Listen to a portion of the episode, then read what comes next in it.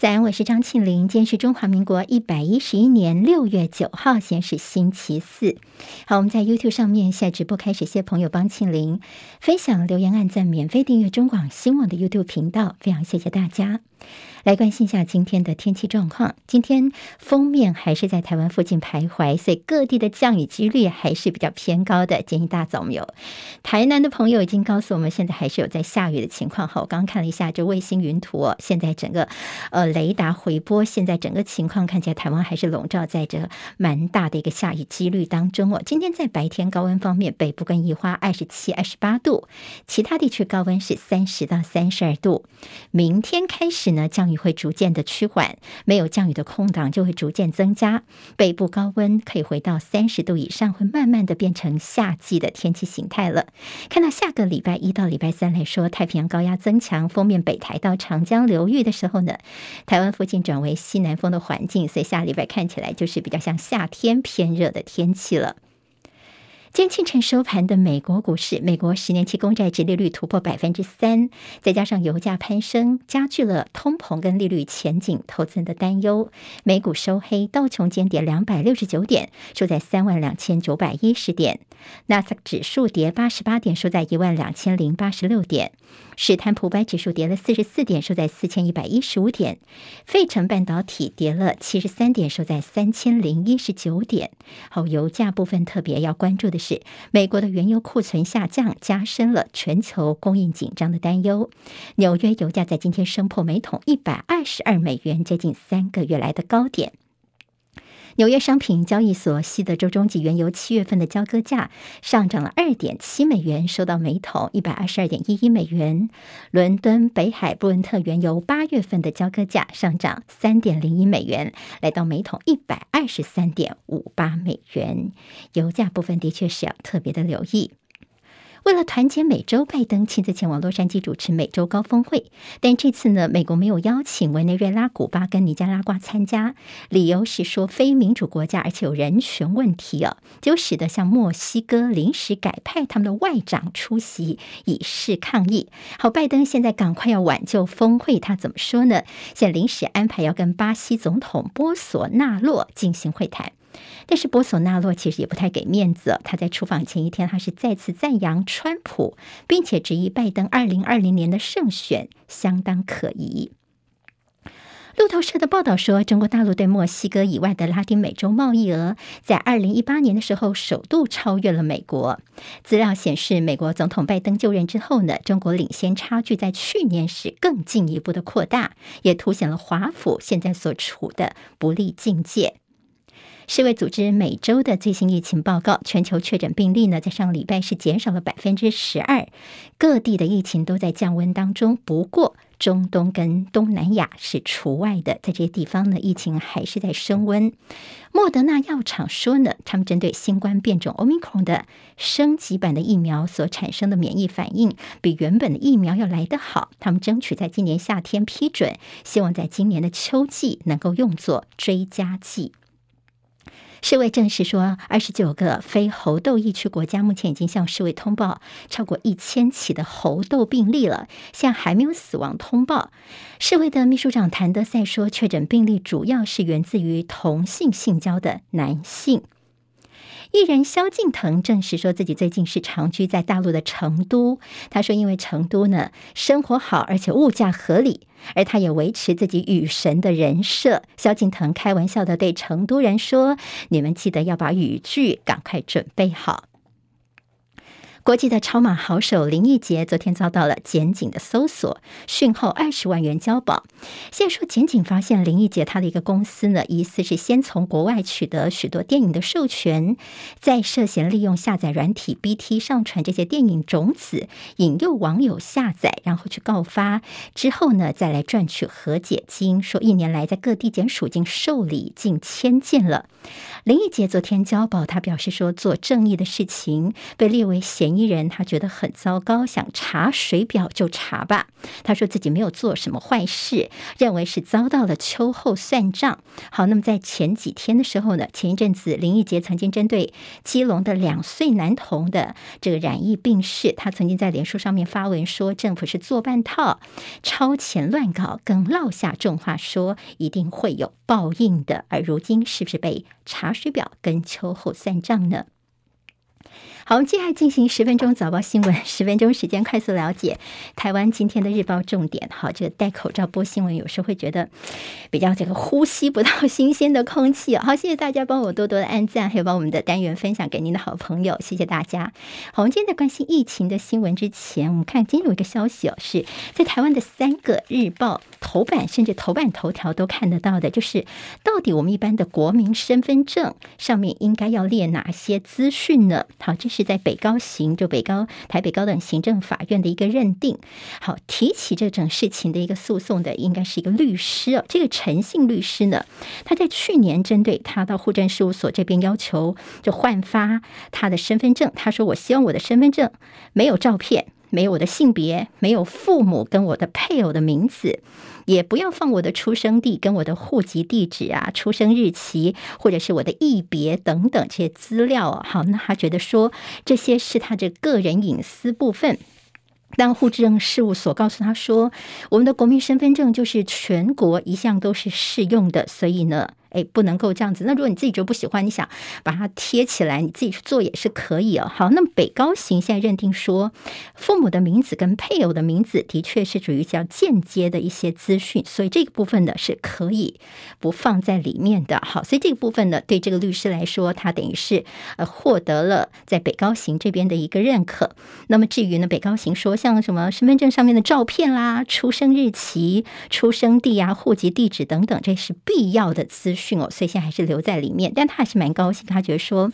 法官有部分的让步，但是户政司就觉得说不能这样乱搞，他们一定要再上诉。好，那么现在到底是保护个资吗？你身份证上面什么都不要嘛？未来我们的晶片的这样的一个身份证到底会有哪些资讯呢？可能有姓名之外，其他可能一下子还是看不到。那么也以后的这个晶片身份证会有什么样的内容呢？当然引起了大家的讨论了。好在昨天在下半天开始到晚上，引起大家注意的是，在国内的苹果新闻网，好，现在这网络看新闻的时代哦，所以苹果新闻网卖掉的这个消息，昨天到晚上的时候呢，已经开始引起大家的关注了。今天自由时报把这个新闻做的蛮大的，内页 A 五几乎是半个版面的来探讨说，苹果新闻网在过去到现在所面临到的一个情况。台湾苹果新闻网昨天所发出声明，他们已经跟新东家交接。接了，法人代表叫做叶一坚担任荣誉主席。另外传出这个交易是由一期直播的共同创办人潘杰贤，还有香港的一个商人叫做黄浩共同出资收购的。所以说呢，这中间现在包括了员工的一些工作权利，还有就是这中间后面会不会有所的红色资金或陆资的一个介入呢？现在有相关的单位要求说，这可能跟国安问题有关，投审会应该要严格把关。好，我们现在这个相关单位呢，对于台湾苹果新闻网后面的资金，今天应该还是会有些相关的报道。好，欢迎来看在台湾的疫情部分，昨天的。新增是八万零一百九十五例本土个案，死亡增加了一百五十九例，一百五十九这个数字呢是再创了国内的新高了。在确诊人数的分布方面，台中市一万一千五百八十七例，首度跃升全国病例数最高最高的，其次是新北，再是高雄。台中、新北跟高雄的病例数都有破万例。好，台中市的这个确诊呢，目前因为不到一成，所以呢，现在看起来在确诊个案方面，现在还是在上升的阶段。但是整个疫情呢，应该在下个礼拜，全台湾的疫情就会往下降了。有公卫学者。跟一些医生的看法，觉得说台湾包括重症跟死亡呢，大概在六月三十号获得控制的话，应该接下来我们在七月初就有机会解封了。我们会慢慢的往流感化的方向来控制这个 Omicron 这个疾病嘛？好，那么这是接下来我们在疫情方面的一个情况，但是蛮担心的就是我们的死亡高峰现在还是下不来。昨天有开放边境的可能的一些构想，包括了在观光方面，交通部长王国材呢，他说现在有一个拟定的方向，就是出发前两天要有 PCR 阴性证明，要打满三剂疫苗，而且团进团出，这是在观光现在有可能这样的一个构想。但是国门的开放部分，我们陈时中指挥官昨天是这么说的，他说现在我们会先从商务啊，还有投资方面来开放入境哦，再考虑是不是来放。放宽其他的旅客，至于观光部分，目前恐怕还没有成熟。那么目前呢，还不会有零加七这样的检疫措施。大概接下来下一步呢，三加四的可能性是比较有的。好，我们都非常关心是台湾，包括儿童的重症跟脑炎的一个比例偏高哦。现在我们有四十二例儿童的重症，其中跟脑炎有关的有十八例，比例真的是非常的高。所以现在国内相关单位也启动研究，来看看台湾，包括我们有一些抽血啦，看我们的全基因定序，来比对出最易感的基因，好，是不是能够及早来防止儿童的这种重症或脑炎的情况呢？另外就是国内有大概有四十万人是打满三剂，依旧是感染了 Omicron，所以现在专家说很多人是出现了长新冠哦，就是明明已经痊愈了，但是他还是有些后遗症出来，所以这个部分是不是政府我们也可以主动的来把这些曾经确诊的人来了解他们的状况，那么做一些这个协助，好就医，提早来就医的话，可能可以降低以后的一些后遗症。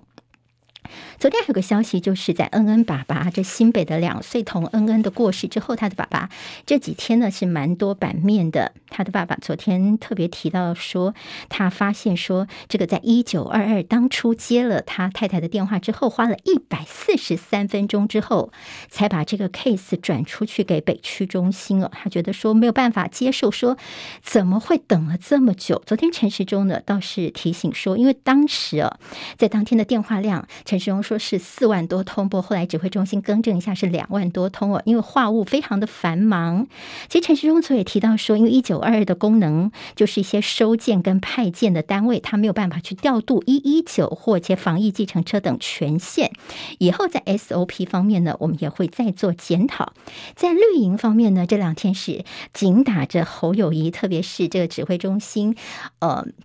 在消防局这边，在恩恩爸爸去参观的时候呢，他们帮他还原了，演了一下到底他们当时的在消防单位到底有多么繁忙的情况。那么恩恩爸爸等于说呢，呃，不知道这个事情，后来就说，哎，怎么会这样子演绎出呢？似乎在公信力方面受到了质疑，甚至在行政院的发言人罗秉成就说呢，现在地方政府的可信度已经被怀疑了。昨天新北市的发言人则是说呢，中央的发言人竟然说出了政治危机。这种话，难道你是中央现在对这个事情要下指导棋吗？我们看到恩恩爸爸昨天晚上他又上电视节目了。他说呢，你新北一一九明明是有独立的录音设备，声音也非常清晰，他还是搞不懂为什么这录音档不能够提供给我。消防局就说好，我们尊重你的意见，你的感受。好，那么现在在这个 Google Map 上面，新北市消防局的名称，昨天晚上网友恶搞，现在呢把这新北消防局的名字改成叫做。新北市政府消防局演员训练班，好，这是在网友大酸特酸这个事情。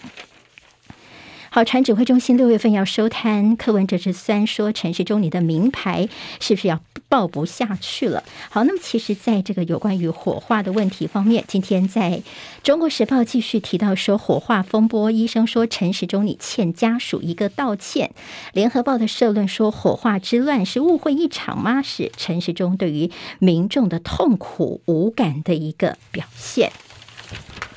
中时今天在头版当中提到，美国的财政部长叶伦，他特别关心是美国的油价部分。美国现在每加仑平均汽油在八号的时候达到了四点九五五美元的一个新高点，哈，这还不是最高，在美国有十五个州每加仑油价已经破五块美元了。所以现在叶伦也说，这油价恐怕会让通膨持续维持在高点，美国的经济濒临衰退。好，拜登其实日前也宣布说，美国进入了能源的一个紧急状态，不过他告诉大家说，这个问题哦，不是只有美国自己的问题而已，当然还有一部分的因素要怪罪于在俄罗斯入侵乌克兰，才造成了油价现在的状况。